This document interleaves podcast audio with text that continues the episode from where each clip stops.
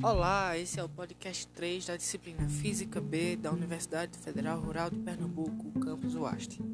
Meu nome é Daniel Barros e hoje nós vamos falar sobre a Lei de Gauss.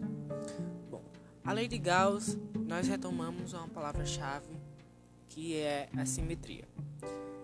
E a Lei de Gauss ela vai nos ajudar a calcular o campo elétrico em um sistema simétrico e caso o sistema que nós queiramos calcular seja assimétrico, nós precisamos saber a área desse sistema, né? Então, se a área desse sistema for incalculável, então nós não utilizaremos a lei de Gauss.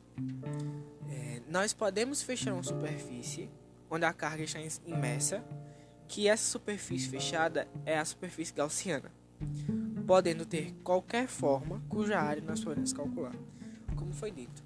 Então, a superfície gaussiana ela é de preferência simétrica, pois nós conseguimos ter o cálculo, conseguimos fazer o cálculo dela. Se for uma superfície assimétrica, ou então com uma área, digamos, incalculável ou difícil de calcular, que chegue nos nossos limites, nós não utilizaremos a lei de Gauss.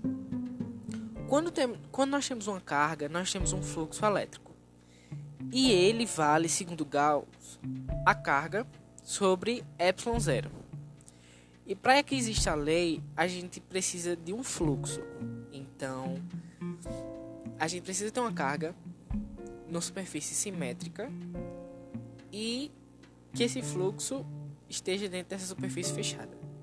Então, para que nós nos assegurarmos da lei de Gauss, nós precisamos nos certificar de que a carga esteja completamente imersa dentro da superfície gaussiana.